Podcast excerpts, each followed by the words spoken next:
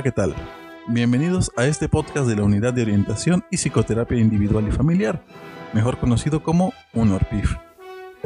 Mi nombre es Jenny Navarro, psicóloga especializada en terapia familiar. Y mi nombre es Alberto Verdi, psicólogo especializado en hipnosis.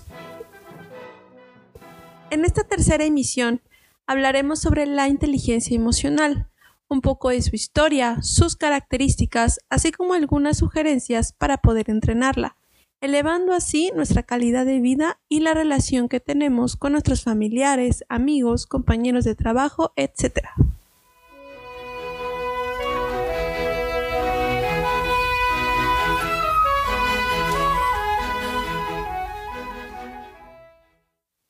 La inteligencia emocional es un concepto que se rodea de muchas características tanto sociales como personales, y que trabajando sobre ellos nos puede ayudar a equilibrar entre la vida interna y la externa de un modo funcional. Algunos conceptos que nos ayudan a definirla tienen que ver con la automotivación, empatía, persistencia, autodominio, influencia, integración social, habilidad comunicativa, liderazgo, entre otros. ¿Cómo surge el término de inteligencia emocional? El término inteligencia emocional no es algo nuevo, aunque últimamente ha dado mucho de qué hablar. Sin embargo, no se le conocía con ese nombre anteriormente. Para ello hablaremos un poco sobre el modo en el que este concepto se ha establecido a como lo escuchamos hoy en día. A finales del siglo XIX, el británico Francis Galton tenía la teoría de que la inteligencia y el talento son hereditarios. Fue el primero en querer medir la inteligencia, razón por la cual se vio motivado a realizar diversos experimentos que incluían pruebas sensoriales y motoras, correlacionando las aptitudes humanas con el temperamento. Ahora se sabe que sus experimentos no lograron obtener la validez. Sin embargo, esto dio apertura a que diversos científicos como Alfred Binet, Wilhelm Stern, Lewis Terman, David Beschler contribuyeron al desarrollo de lo que ahora conocemos como pruebas psicométricas de inteligencia. Sin embargo, en la mayoría de los casos, estas pruebas no demuestran realmente lo que una persona puede lograr o no con sus habilidades, las cuales, aplicadas en distintas áreas de desempeño como la integración social o el éxito empresarial, pueden tener distintos resultados a pesar del posible puntaje que haya tenido en una prueba psicométrica. Ahora sabemos que algunas personas han logrado tener resultados muy favorables en este tipo de pruebas, pero tienen dificultades para resolver problemas de su vida y llegan a caer en situaciones de abuso de sustancias o delincuencia.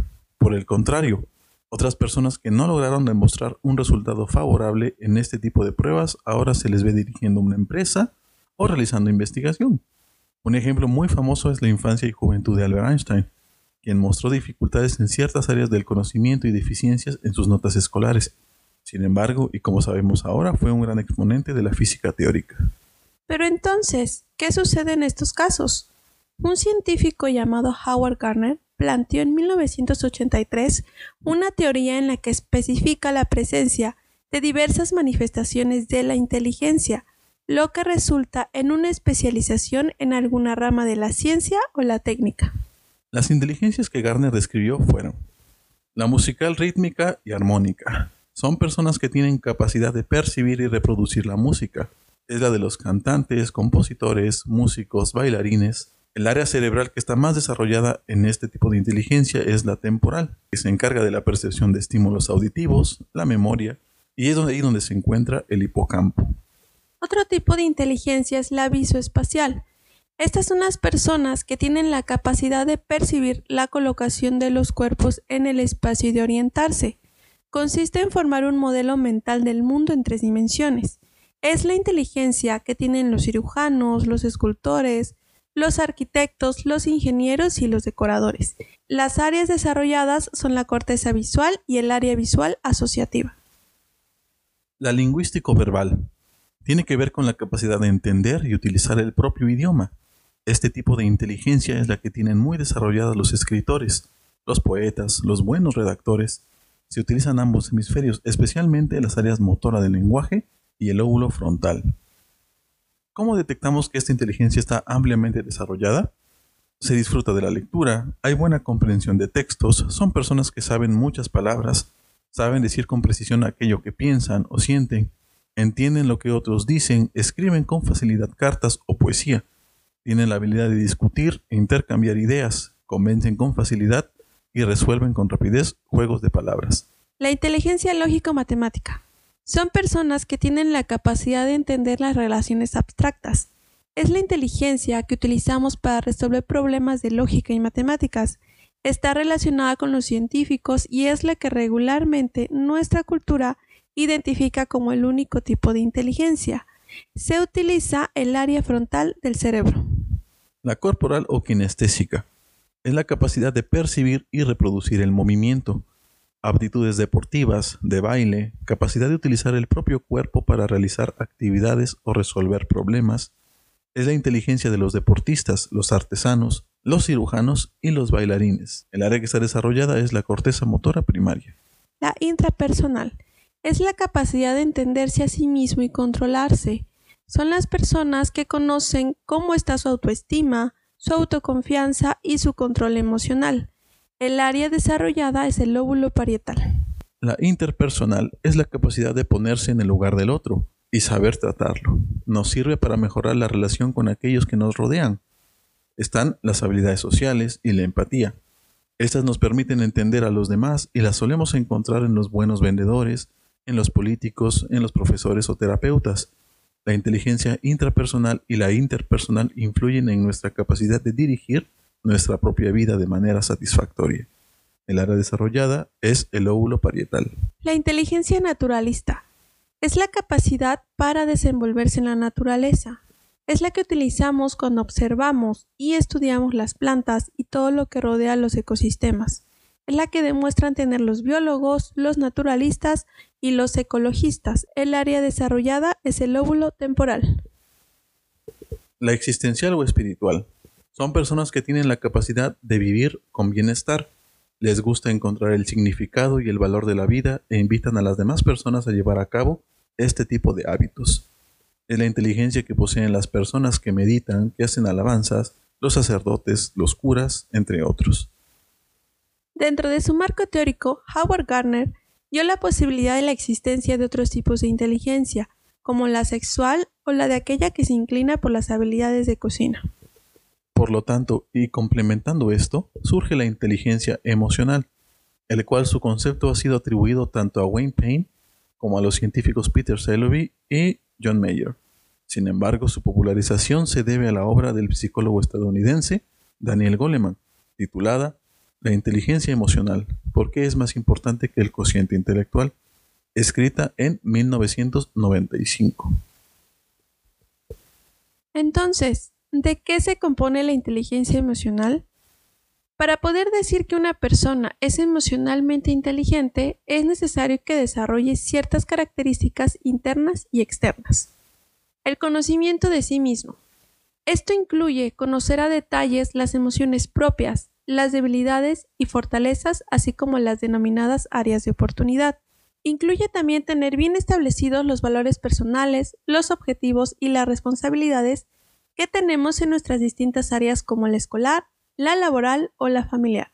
Es decir, la persona es totalmente capaz de saber lo que quiere y cómo lo quiere, ya que tiene esclarecida su forma de ser, de pensar y de actuar, situación que le ayuda a moverse a favor de sus propios objetivos y metas personales. La autorregulación.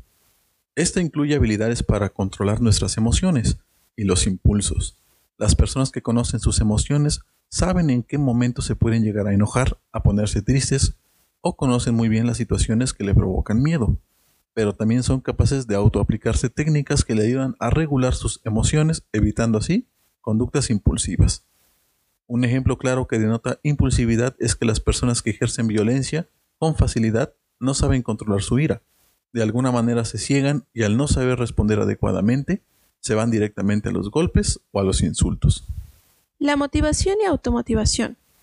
Una vez que hemos sido capaces de conocer nuestras características de autorregularnos, será más sencillo identificar la mejor forma de generar en nosotros mismos el impulso de continuar hacia nuestro desarrollo, lo que también ayudará a la capacidad de provocar en los demás la acción de emprender acciones y de continuarlas hasta alcanzar el éxito.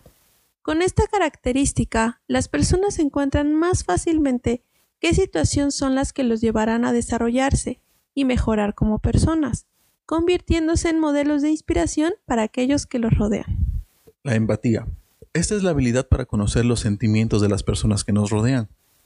Ayuda a la adecuada integración dentro de un grupo social, a la vida en pareja y a la coordinación del trabajo en equipo.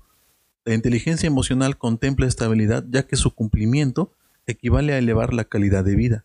Una frase muy típica que se puede usar para explicar un poco más este punto es la de ponte en sus zapatos, en donde la persona es capaz de entender con claridad por qué una persona actúa de tal forma, o por qué en ese momento se sintió triste o enojado, y no se toma nada personal. Es una característica que ayudará no solo a comprender al otro, sino a actuar de forma funcional evitando dejarse llevar por lo que cree que piensa. Habilidades sociales. Las capacidades anteriores resultan en una gran habilidad de gestionar a otros individuos para alcanzar objetivos ya sea empresariales, políticos o profesionales, como la psicoterapia o educación, que tienen la labor de influir sobre los demás para aprender algún tema o bien evitar un suicidio. Incluye también la habilidad de integración social, la cual surge por añadidura al entrenar la inteligencia emocional. Todo esto ayuda a entablar una relación adecuada entre la vida interna y la externa. Ahora, ¿existen emociones negativas? Ninguna emoción debe ser considerada como negativa, ya que todas y cada una de ellas cumplen una función muy importante. Lo único que debemos aprender es a revisar cuando una emoción ya se estancó en mí y no me permite progresar. Ahora, revisemos algunas funciones que tienen nuestras emociones en nuestra vida cotidiana. El miedo. Esta emoción nos permite discernir y huir del peligro, así como proteger a nuestros seres queridos. También nos permite ser precavidos. Su limitante es cuando nos causa inseguridad, desconfianza, ansiedad y parálisis. Otra emoción es el enojo o el enfado. Este nos permite defender a seres queridos, defender también nuestros derechos, nos ayuda a establecer límites y afrontar el peligro, y nos hace querer ser competitivos y a decir no. Su limitante es cuando presenta agresividad o cuando causa tensión emocional, deseos de venganza o de culpa. La tristeza también tiene una función. Nos ayuda a asimilar pérdidas. Sirve para poder reflexionar. Es la única emoción que nos permite aprender de nuestros errores. Su limitante es que puede generar apatía, desinterés, pesimismo o depresión. La alegría o la felicidad nos permite nutrir, crecer, desarrollar y crear vínculos sociales. Despierta nuestra creatividad, nos hace esforzarnos y nos motiva. Su limitante es que crea dispersión, optimismo exagerado. No nos permite planificar y nos hace gastar energía en exceso. Ahora, ¿cómo entreno mi inteligencia emocional? Punto número 1. Identificar mis emociones. Existen distintas clasificaciones de las emociones básicas, pero para fines prácticos podemos decir que son las siguientes. Ira, tristeza, temor, placer, amor, sorpresa, disgusto, vergüenza, si somos capaces de averiguar qué emociones sentimos y de qué forma las expresamos, será mucho más fácil trabajar los siguientes puntos. Punto número 2. La autorregulación. Una vez que se han identificado las emociones, buscar ahora hacia dónde quieres llegar. Es decir, si el sentimiento actual es de tristeza, define hacia qué emoción necesitas llegar ahora. Tal vez alegría, amor, placer.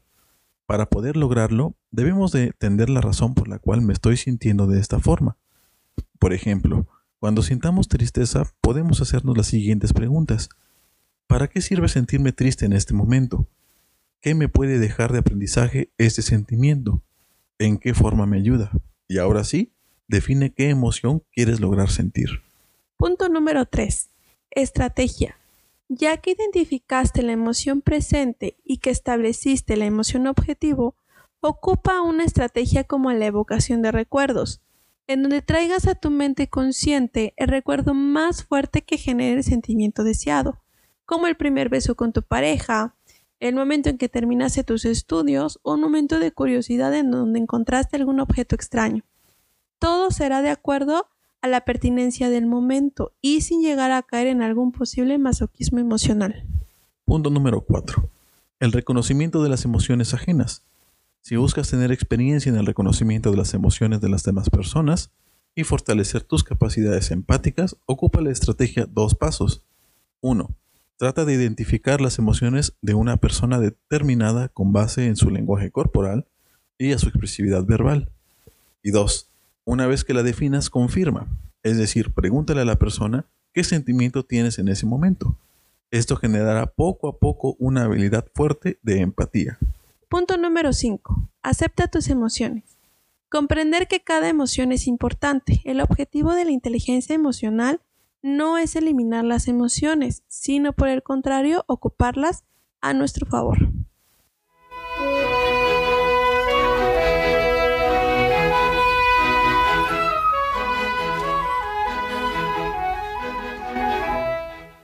Para concluir, debemos decir que es importante una constante revisión de nuestras emociones. Sin embargo, tal como dice Michael Yapko, también un análisis excesivo de nuestras emociones puede llegar a generar malestar. El equilibrio es la clave para ocupar adecuadamente las estrategias de la inteligencia emocional, elevando así nuestra calidad de vida, a la par que volvemos más agradable la percepción de nuestra vida interna y externa. Los invitamos a participar en nuestras redes sociales. Coméntenos de sus ideas, háganos sugerencias de los temas en los que están interesados o simplemente regálenos un like. En Facebook nos pueden encontrar Comunidad de Orientación y Psicoterapia Individual y Familiar, en Instagram como unorpifwax o visiten nuestro blog en nuestro sitio web unorpif.insiquewac.com. Esto ha sido todo por esta tercera emisión. Esperamos que les haya gustado Jenny Toro y Alberto Verdi les decimos adiós y muchas gracias por escucharnos. Un saludo.